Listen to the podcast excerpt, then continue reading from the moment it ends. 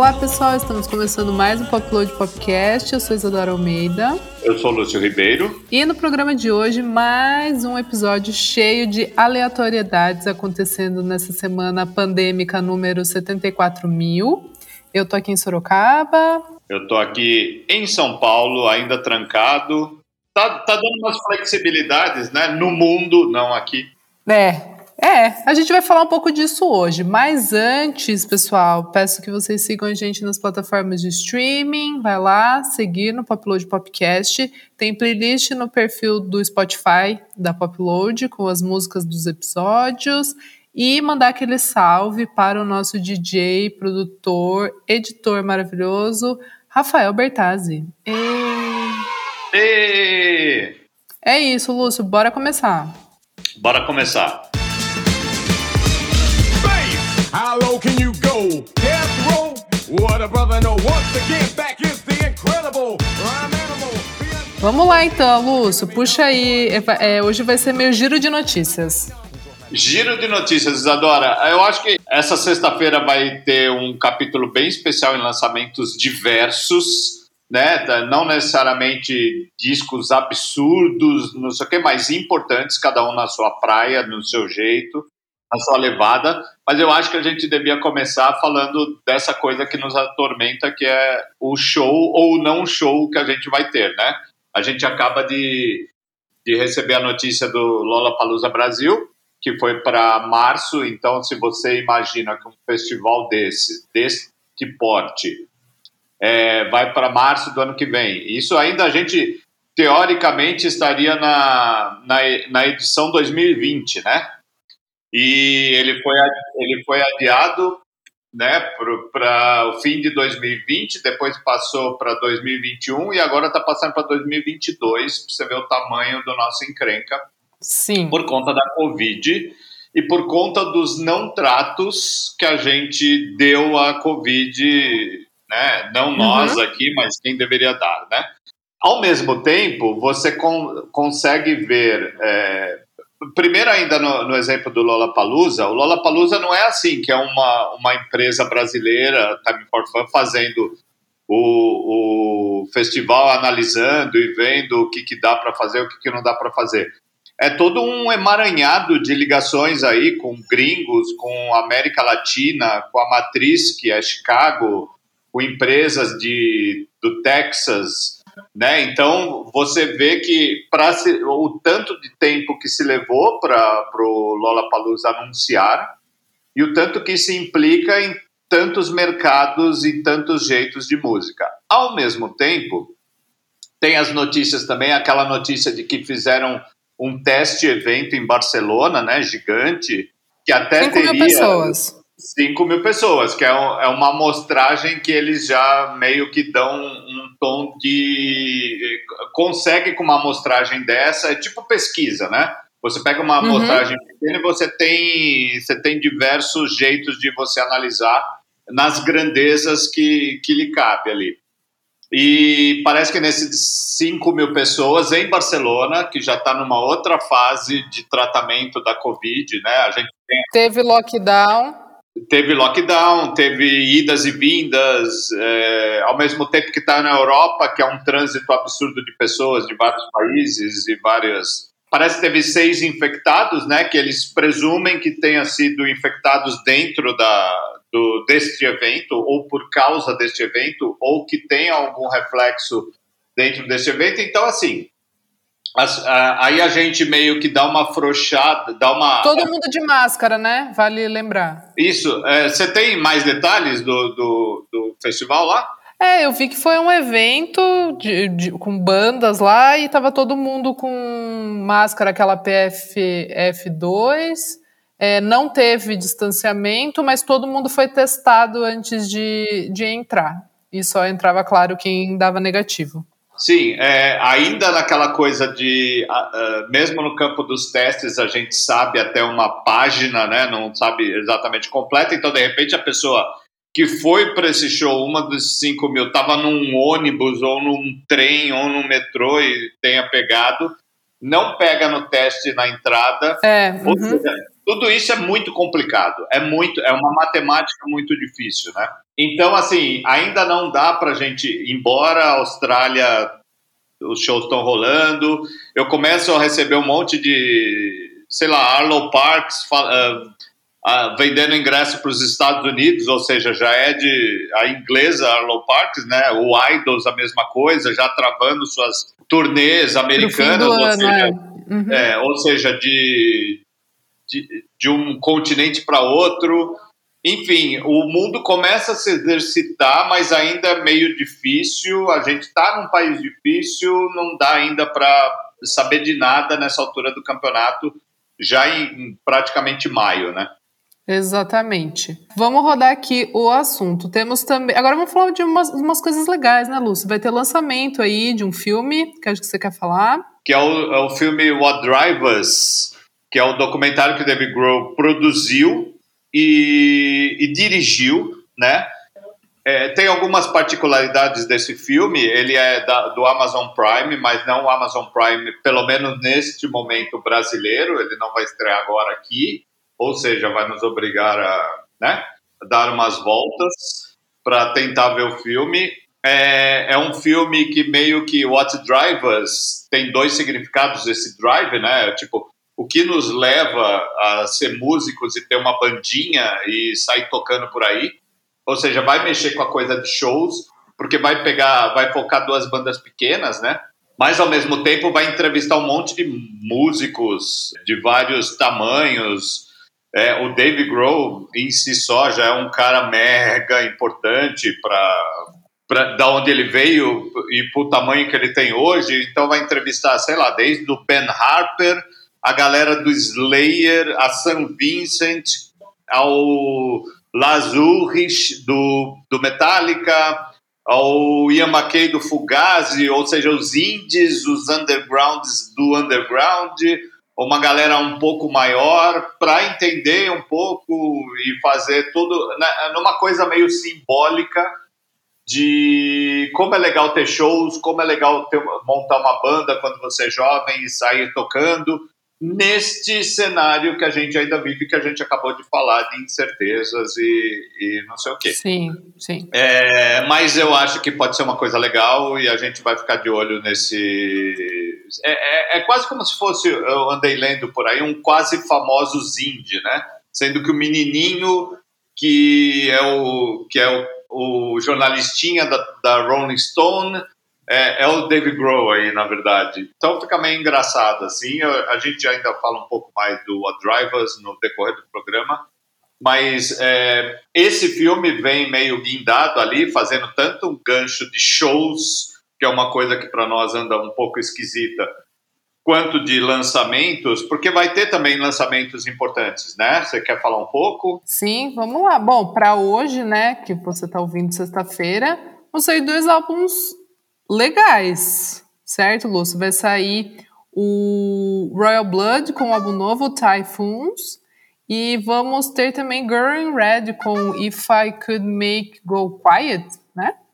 Bom, é, Girl in Red, Lúcio, acho que o mais legal da gente falar da Girl in Red é que ela é um fenômeno mundial, né, da, da geração Z, muito ligada aí com as redes sociais, e que está lançando um álbum numa pandemia, eu acho que é um álbum super importante, fala muito de saúde mental, né? Como a gente já, já falou aqui. E acho que ele funciona para, sei lá, do, dos dois jeitos. Se a pessoa né, tá triste ali, acho que é um álbum divertido, gostoso, que, que dá um pouco de, de ânimo, assim, né? Tem aquela música é, Serotonin, né? Que, que fala exatamente do, do hormônio da, da felicidade. Então, acho que Acho que é um álbum interessante é, para isso, mas também se você simplesmente só quiser dançar com ele, está tudo bem. Se você não quiser levar muito pro lado mais profundo da coisa, tá tudo certo também.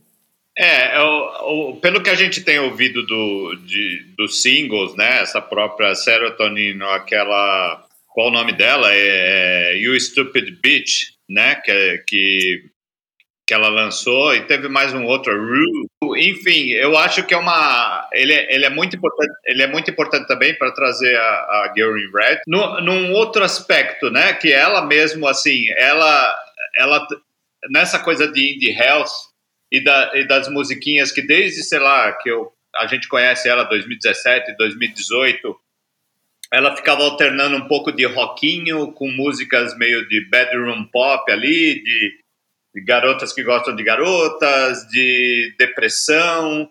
É, ela mesmo, nos clipes, inclusive esse de Serotonin, que é uma das coisas mais para cima do que tem, ela com os balões, né? Esse single, esse clipe foi lançado essa semana, esse vídeo dela, o novo ela, ela dá uma guinada e ela fala, ela, ela quer dar uma desamarrada na coisa da, do, do indie health mesmo, né? É uma coisa que é visível e que ela fala muito claramente em letra e ela fala muito claramente é, em entrevista. Inclusive, a gente tem uma entrevista para soltar dela, vamos soltar logo mais. Da Gary Red falando nisso, assim, ela sabe do, do, de tudo que ela. Como, como, como o saber da, dessa influência que ela tem nas fãs, que levou, sei lá, a botar cartazes no mundo inteiro, inclusive na Avenida Paulista, sem ela nem. Né, não é uma questão de marketing dela, mas de, do fã-clube. É quase como se fosse um, sei lá, uma coisa do K-pop. É, do fã-clube tomar uma vida própria, assim, e o da, da Girl Red toma essa vida própria, mas ela também quer, dentro dessa responsabilidade, passar uma coisa mega positiva. Sim, Lúcio. E também temos Royal Blood com Typhoons, que é o terceiro álbum deles. É, é um daqueles álbuns que estava para ser lançado ali no começo de 2020, mas daí a pandemia veio, aconteceu tudo que aconteceu. E aí eu li que é, eles adicionaram duas faixas que foram gravadas nesse período de pandemia e eles disseram que são as melhores. Eu não sei quais são é, de, dessa leva pandêmica, né? Que eles dizem que são as melhores faixas do álbum. Mas assim, pelo que a gente já ouviu, é o Royal Blood de sempre que a gente gosta ali. Não tem grandes é, mudanças, mas eu acho bom. Se eles sabem fazer isso, é o que eles têm para fazer, certo? Certíssimo. Eu acho, inclusive, que eles estão mais radiofônicos, né? Eles têm uma coisa é. mais garageiro e eu acho que agora eles estão quase pop dentro do que dá para ser pop Sim. Não erraram nenhum dos singles ainda. Eu já ouvi mais umas duas músicas além do single. Eu também acho que não uhum. erraram. Enfim, eu estou super curioso. O disco tem 11 faixas. Eu quero ouvir as 11.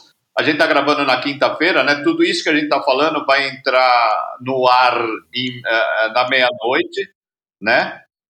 Na, na meia-noite dessa quinta que a gente está gravando, ou seja, quando você estiver ouvindo, a gente já vai ter ouvido. Talvez a gente até fale outras coisas, mas a gente faz essa esse complemento na semana que vem, se for o caso, né? Mas eu acho que são dois discos que carregam, já, tanto da Girl in Red quanto do, do Royal Blood, já carregam assim sua importância para o momento e para o que está acontecendo, né? Super. É isso então, fechamos o primeiro bloco. Bora para o nosso bloco das efemérides musicais. Vamos nessa.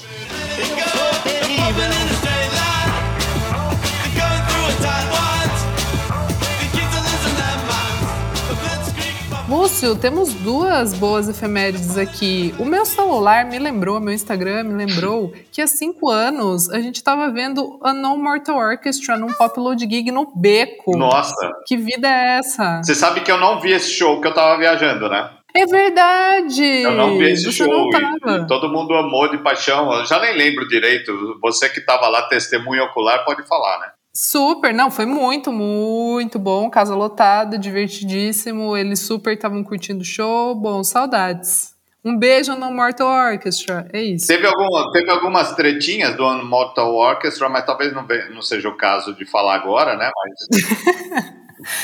Backstage, memórias, memórias. Bem sinistras, né? Mas deixa pra lá, vamos ver como a banda volta, até porque não é com o cara principal, né?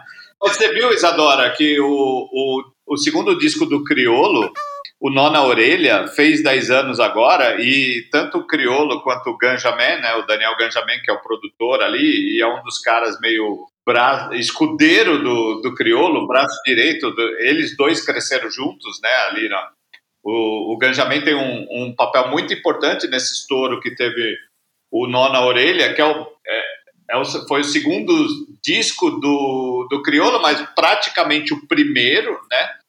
Porque Sim. o outro era totalmente de rap, lançado cinco anos, seis anos antes. Era uma coisa que estava meio esquecida e de repente aparece o Criolo com nó na orelha, com Não Existe Amor em SP, que é o, o, grande hit que até o Caetano Veloso cantou no prêmio da MTV. E o que eu lembro bem, Isadora, é que era, era um momento muito forte do centro de São Paulo tá voltando a ser né, 2010, 2011, ali por conta do Baixo Augusta, né?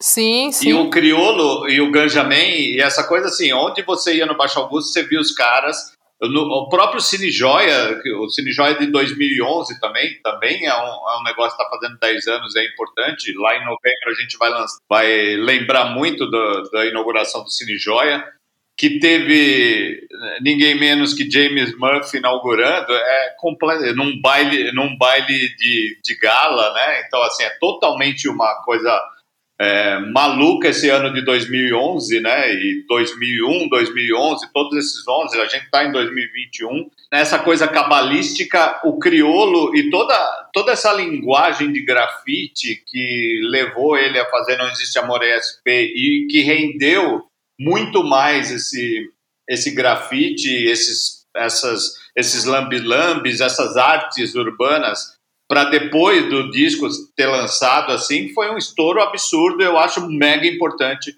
o Nó na Orelha, porque não tem só essa música de legal, tem várias outras músicas importantes para o hip hop e por, por toda essa coisa que exatamente marcou o criolo, né? De, Sim. de não ser só um rapper falando das coisas da periferia, vida dura, tal, não sei o quê. Tem isso, mas tem um monte de outra coisa, de outros eh, res, resvalar outros ritmos, né, de, de hip hop e pop e MPB e reggae, assim que deu ao crioulo um negócio que a gente fala, nossa, temos um artista gigante aqui com a gente. Né? Sim, sim, e foi muito importante porque o Nó na Orelha, é, junto ali também com, com o MC da, com as primeiras mixtapes e tal, foi aquele momento de, de reposicionar o hip hop é, brasileiro, a cena né, de rap que estava acontecendo em São Paulo também vem, todo mundo vem ali na, na cola, é muito interessante. O Oji, daí o Rashid, Projota é uma mesmo, coisa tipo, É uma vai... coisa que é, tipo, existe, existe além de Racionais MCs, né? Que a gente virou de tão grande Total. que eles ficaram, virou uma sombra gigante meio impenetrável para o próprio hip hop brasileiro, né? E o MC da Criolo e todo, o Gi, toda essa galera que veio depois, deu, deu um, uma outra vida e um outro encaminhamento grande para o hip hop brasileiro, né? Total, importantíssimo esse álbum. Então, feliz 10 anos para o Nó na Orelha, álbum maravilhoso. Se não ouviu, vá agora, porque você está perdendo, querido ouvinte. É isso, Lúcio. Bora para o nosso, então, top 3 lançamentos da semana. Vamos nessa. Simbora, simbora!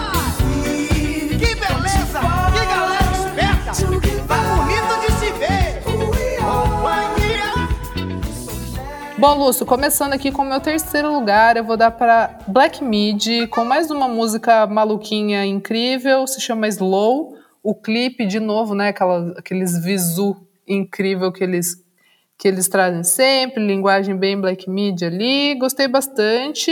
Estou ansiosa para ouvir o álbum novo. Aumenta o som aí, Bertazzi.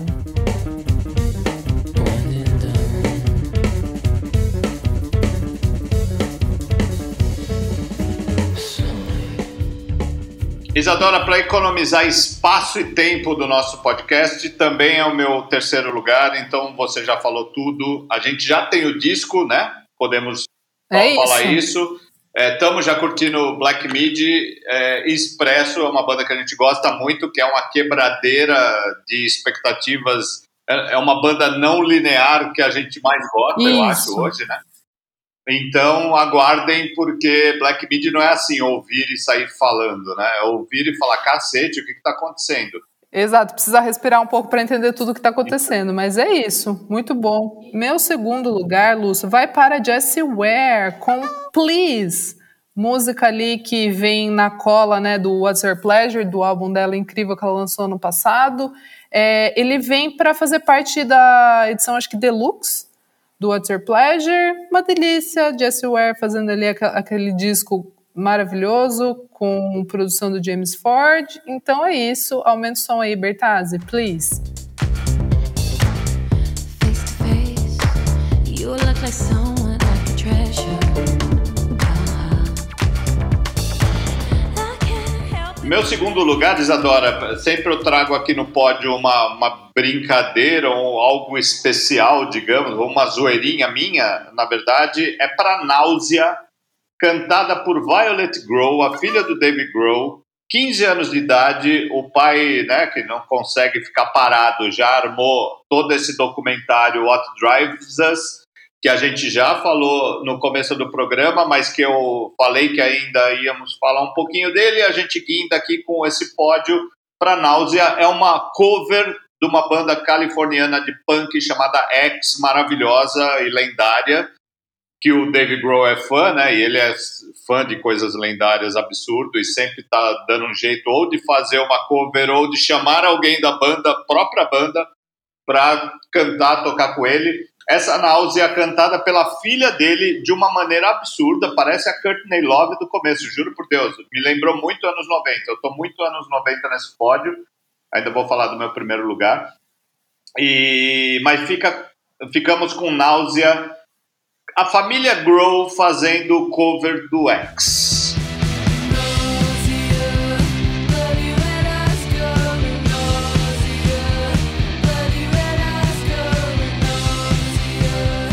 Bom, Lúcio, o meu primeiro lugar vai para o Hiatus Kaiori com mais uma música maravilhosa que Não vai ouvi, fazer parte curiosíssimo, do próximo... é.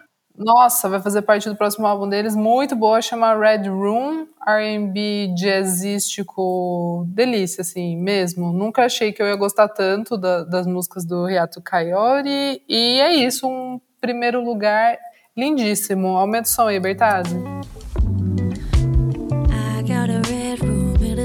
Out when the sun sets in my bedroom. It feels like I'm inside Meu primeiro lugar, Isadora, é uma coisa muito minha e, enfim, talvez eu tenha, eu, eu esteja é, abalado para julgar exatamente se ela merece primeiro, segundo ou terceiro, mas é a nova do Chemical Brothers, The Darkness That You Fear. Boa! Que lançou com um vídeo, é uma delícia, eu não eu não eu não estava esperando e me levou para uma zona de conforto muito gostosa. Então, assim, se você tem um pouco, se você é acima dos 30 anos, vai e, e você está precisando desse conforto, como, como a gente sabe que todos estamos, vai nessa The Darkness That You Fear, Chemical Brothers, que vai vir com material novo aí, ainda meio não se sabe data, se é para esse ano, para o ano que vem e tal, mas os caras já soltaram essa The Darkness That You Fear. Bertazzi, meu primeiro lugar, por favor.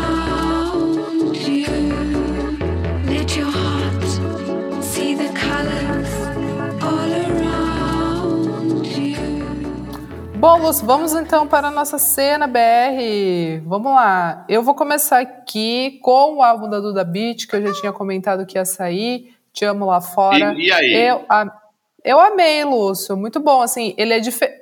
Ó, vou tentar explicar rapidamente. Por favor, me explica porque você o, é Duda Bitter e eu não sou, Eu né? sou. O conteúdo, assim, a, a estrutura, principalmente das letras, é bem do sinto muito, segue aquela coisa ali da sofrência e tal mas eu gosto muito da produção, né, que é do, do Thomas Troia, que é o parceiro dela na vida e na música, é, que já assinava a, a produção do Sinto Muito. Eu gosto muito porque flerta com reggae, dub, pisadinha, é, sabe assim, é muita coisa da, do, do, Nordeste brasileiro, assim, que, que a Duda traz, mas nesse álbum ficou ainda mais visível tem participações bem legais é, do Trevo, que é um rapper que eu não conhecia, achei muito legal. E no, a primeira faixa é, tem, é, tem featuring da Sila, Sila do Coco. Eu achei bem legal, gostei bastante. Tem uma música chamada 50 Meninas, que por enquanto é minha favorita, junto com o meu Piseiro, que é o primeiro single, né? É, mas, mas assim, eu ouvi duas vezes, ainda acho que vai crescer mais, mas eu gostei bastante, assim, acho que Acho que vem o selo Duda Beat aí de, de, de fã aqui da Isadora de aprovação. Muito bom. Olha, né? Thumbs up, né, Isadora? Ah, muito bom, muito bom. É isso, Lúcio, e você? Eu queria só trazer duas coisinhas rápidas e duas coisinhas gaúchas, né? É, lançaram uma música do Jupiter Apple chamada Cerebral Sex, The Apple Sound.